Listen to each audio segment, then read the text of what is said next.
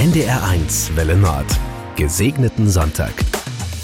Ich bin Klaus Böllert mit Ihrer Sendung rund um Glauben, Nächstenliebe und Spiritualität. Einen schönen und gesegneten Sonntag wünsche ich Ihnen. Ein Thema hier, fast zwei Jahre Krieg in der Ukraine. Hier erzählt Militärseelsorger Thorsten Stemmer, wie das seine Aufgabe verändert hat. Gesegneten Sonntag mit NDR1.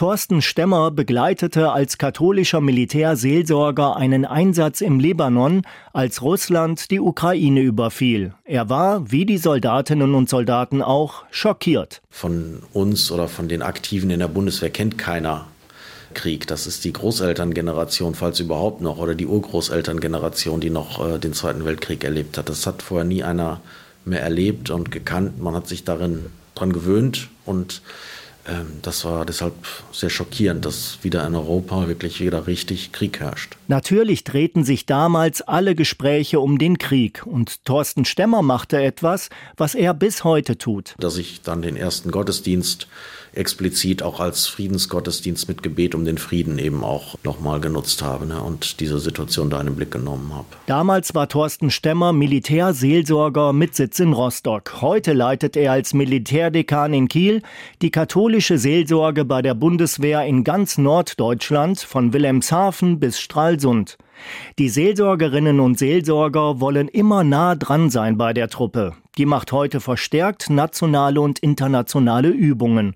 Und so verändert sich eben auch die Militärseelsorge. Militärseelsorge muss auch ein Stück weit beweglicher werden und spontaner werden können. Ne? Das heißt, wir müssen dann eben auch kurzfristiger auf die Anfragen der Truppen reagieren können. Ähm, ich glaube, es wird noch wichtiger sein, dass unsere Militärseelsorgerinnen und Militärseelsorger die Voraussetzungen haben, um eben auch kurzfristig die Truppe begleiten zu können, also sowohl gesundheitlich als auch mental in der Lage zu sein, relativ kurzfristig mit der Truppe zu verlegen.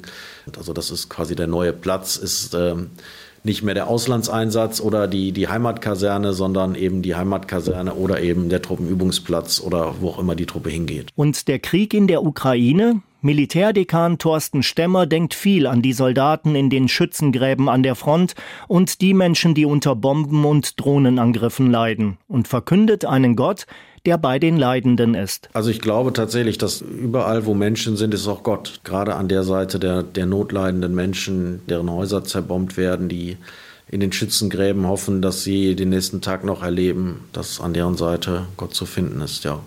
Und in den Gottesdiensten betet er weiter für Frieden. Angesichts der Gewalt und des Leids in der Ukraine nicht eine sehr hilflose Geste? Ja, hilflos ist da ein schwieriges Wort.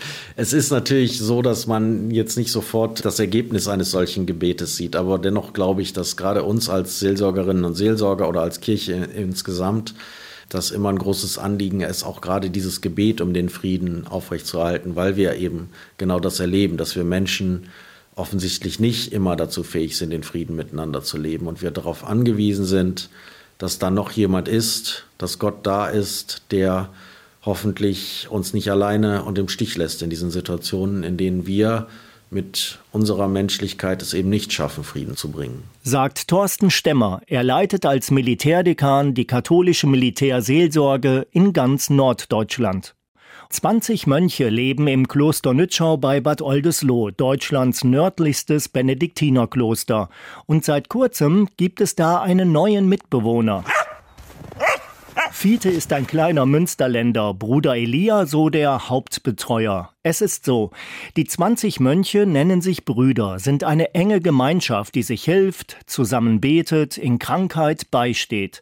Aber körperliche Nähe, Zärtlichkeit, die fehlt manchen. Und da tut ein Hund gut, sagt Bruder Elia. Wo ich das ganz besonders erlebe, ist so bei unserem Bruder Heribert, so einem unserer älteren Brüder, der viel so auf seinem Zimmer ist und auch nicht mehr so mobil ist, auch wenn er dann auf seinem Bett da sitzt oder am Stuhl und dann kommt der Hund, dann ist er gleich völlig anders da. Das ist eine andere Ebene, auf der man mit ihm dann spricht auf einmal. Ne? Der lacht dann und, und sagt dann, ja, komm mal her. Dann ist auf einmal ganz anders und will ihn auch streicheln und so. Ne? Bruder Elia erlebt, ein Hund kann anders Trost spenden als ein Mensch. Hat er auch schon selbst erfahren. Jetzt war er mal einmal bei mir, als er merkte, dass ich Migräne habe. So, da kam er dann zu mir, das spürt er. Ne? Und da war er die ganze Zeit ganz ruhig bei mir. Ne? Das war schon toll. Ja. Tiere können Trost spenden, bringen Freude und Körperlichkeit, wie vielleicht bei Ihnen, so jetzt auch der Hund Fiete im Kloster Nützschau. Die erste Liebe, große Siege oder Niederlagen im Sport, vielleicht eine Reise. Manche Jugenderfahrungen prägen ein Leben lang, auch im religiösen Sinn. Von so einer Erfahrung erzählt Pastor Jan Diekmann in seiner letzten Radiokolumne. Eine lange Schlange vor der Essensausgabe. Über uns ein blauer Himmel, fröhliche junge Gesichter. Eine kleine Gruppe stimmt eines der typischen Thesee-Lieder an. Laudate omnis gentes. Lob singt ihr Völker alle. Der Gesang beginnt leise, pflanzt sich fort, wird eindringlicher, lauter. Plötzlich singen Hunderte mit bunten Plastiktellern in ihren Händen diese eingängige, sich immer wiederholende Melodie. Die europäischen Jugendtreffen in Thésée in Frankreich in den 1970er Jahren, sie haben mich verändert. Sie waren für mich als 18-Jährigen wie eine Entfesselung von meiner Kleinstadtwelt in Deutschland. Zehntausende junge Leute aus ganz Europa trafen sich dort in der nach dem Zweiten Weltkrieg gegründeten Brüdergemeinschaft von Thésée südlich von Lyon.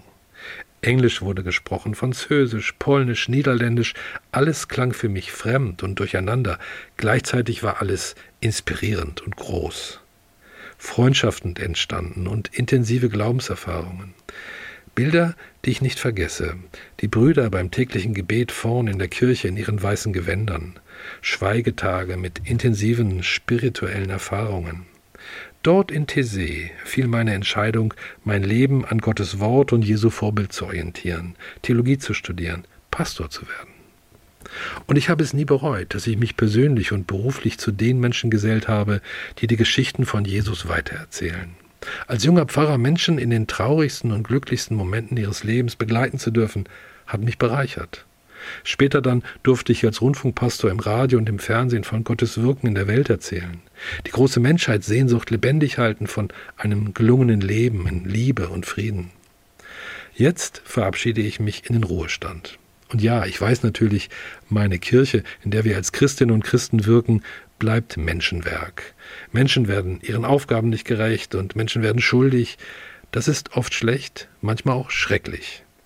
Aber die Hoffnungsgeschichten von Jesu bleiben und werden auch nach mir Menschen inspirieren und den Traum von einem besseren Miteinander mit Gott und meinem Nächsten lebendig halten. Danke, das war Pastor Jan Diekmann. Einen schönen und gesegneten Ruhestand wünsche ich dir.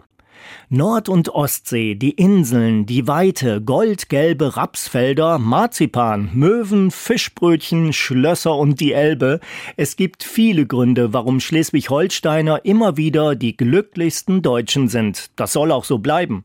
Schleswig-Holstein 2030 Wege zum Glück heißt das Buch von Utz Schlieski mit 26 Kapiteln von A bis Z. G wie Glaube. Ich glaube es eben, dass Glaube glücklich macht. Und dafür bringe ich auch ein paar Belege, ähm, wenn man etwa darüber nachdenkt, dass Gemeinschaft ohnehin für den Menschen als soziales Wesen schon mal glücksfördernd ist.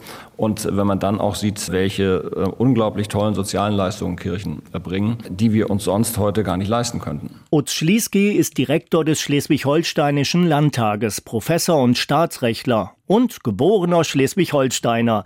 Sicher, er weiß um den Skandal sexualisierter Gewalt in den Kirchen. Er sieht auch, dass die Kirchen kleiner werden. Trotzdem, unter C steht in seinem Buch Christentum. Aber dennoch war es mir wichtig, äh, mal darauf hinzuweisen, dass ja das Christentum schon eine Basis unseres Glücks ist und ähm, deswegen es auch lohnt, etwas für das Christentum zu tun.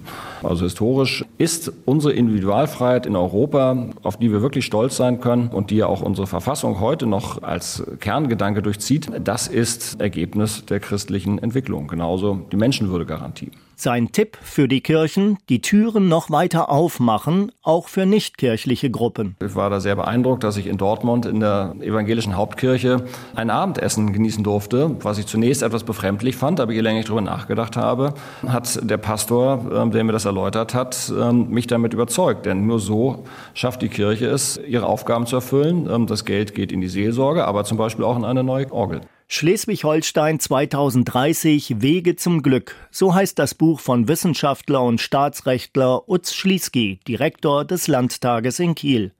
Das war's für heute. Ich bin Klaus Böllert und wünsche Ihnen einen schönen Sonntag, Gottes Segen und eine gute Woche. Gesegneten Sonntag mit NDR1.